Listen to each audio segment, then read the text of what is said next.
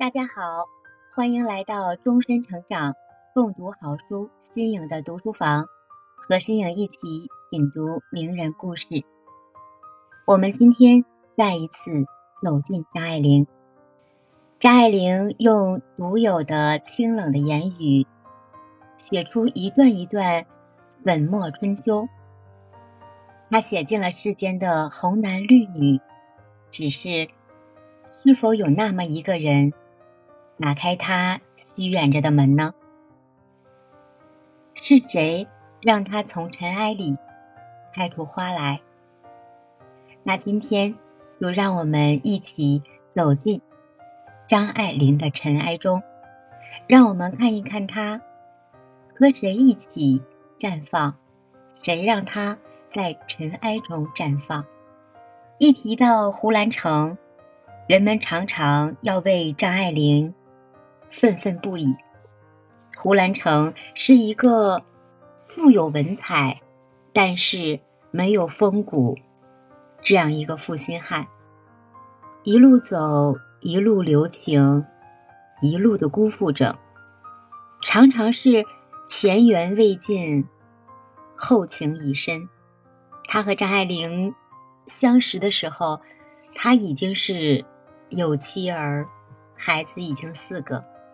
在胡兰成自传中，他这样写，如数家珍地记录了八个人，个个都是盛情盛意的来，又绝美哀婉的走，文人泼墨，可谓是汉奸多情。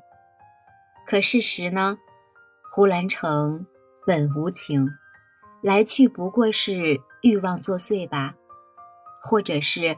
为逃亡寻找一个安身之处。一旦情缘淡漠了，是妻子，他都可以见死不救；是情人，他也能够暴力加深。那唯美的文字，那淡雅的文风，不过是将一颗苟且暗黑的心，化作了倜傥风流的情。张爱玲有着显赫的家世、贵族的血统，而胡兰成则是家贫四处。胡兰成他是一个落败的文人，家世世故淡薄。本来是不相干的两个人，却擦破了烟尘，堕落了情网。张爱玲像是含苞的嫩蕊。遇见第一缕清风，贪婪地表达着自己的满腔心事，而胡兰成呢，他已经是抵挡春秋，占尽了春色。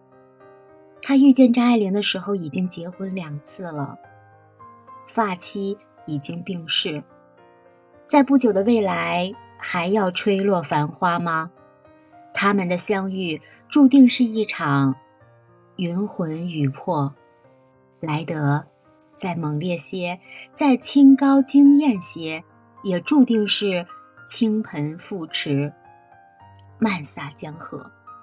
所以说，世界呀，有的时候就是这样荒唐吧。可是我们人生当中，不止只有荒唐的世界，对不对？不管是胡兰成是一个怎样混沌的人，怎样一个浪子。可对于情窦初开的张爱玲来说，她就是那个人，那个飞花穿梦的意中人。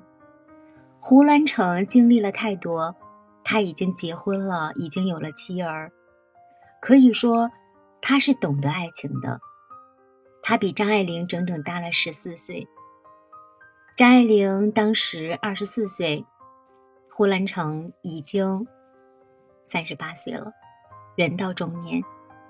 张爱玲在散文《爱》中说：“于千万人之中，遇见所要遇见的人；于千万年之中，时间的无涯的荒野里，没有早一步，也没有晚一步，刚巧赶上了。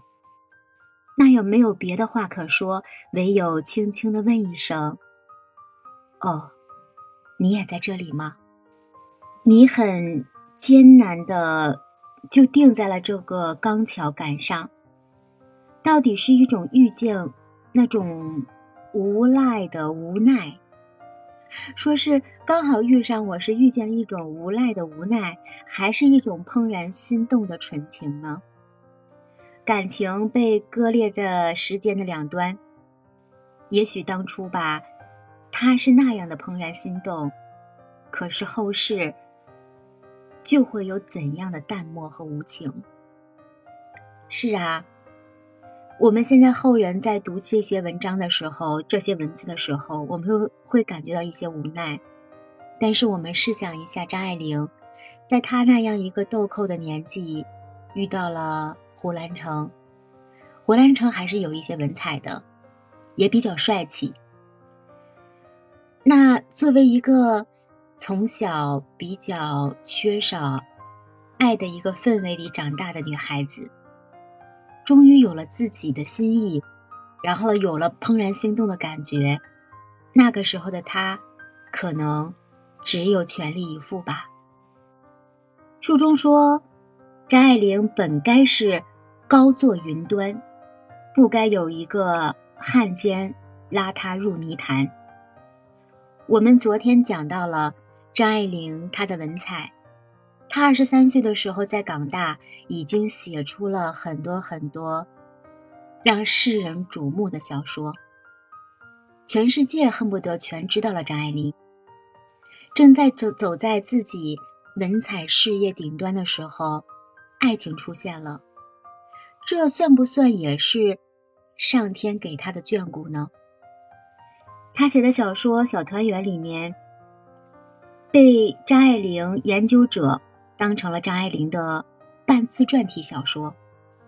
张爱玲也这样评论《小团圆》，她说：“这是一个爱情的故事，我想表达出爱情的万转千回，完全。”毁灭了之后，也还有点什么东西在里面。这就是张爱玲。张爱玲用她的笔，把自己写进了书里面，呈现给我们大家。对于张爱玲的爱情，是因为爱了而值得记忆的。我相信，她走过来，对于张爱玲这样一个性情中的女子。他不后悔。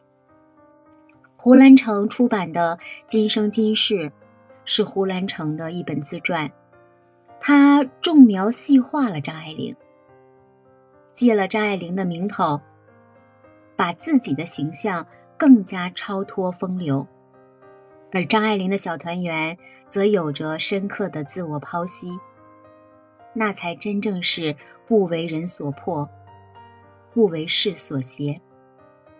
不为世道言说，就像张爱玲刚出名的时候所说的那句话：“生命有它的图案，我们能做的只有描摹。”让我们现在在房所有朋友们也记住，我们每个人的生命都有他自己的图案，有他自己的颜色。我们没有办法和我们的命运去。抗争，我们能做的真的很多很多时候，只能是描摹。大家认同这样的话吗？也或者是只有经历过生活当中点点滴滴，经历过一些情苦的时候，才能感受到这句话的一些色彩吧。对于胡兰成来说，征服，则是他的战绩，他要征服张爱玲。张爱玲有任何的红泪轻歌，对于胡兰成都是更深的印证了一段爱情。就这样的张爱玲，她的写作才是她生命的全部意义。张爱玲在晚年的一篇自序中这样感慨：“她说，曹雪芹的《红楼梦》，如果不是自传。”就是他传，或者是何传，天天没有人拿它当小说来读。这样两个看起来没有什么关系的两个人，他到底是怎样走在一起的呢？我们下面来看一看他们怎么样走到了一起。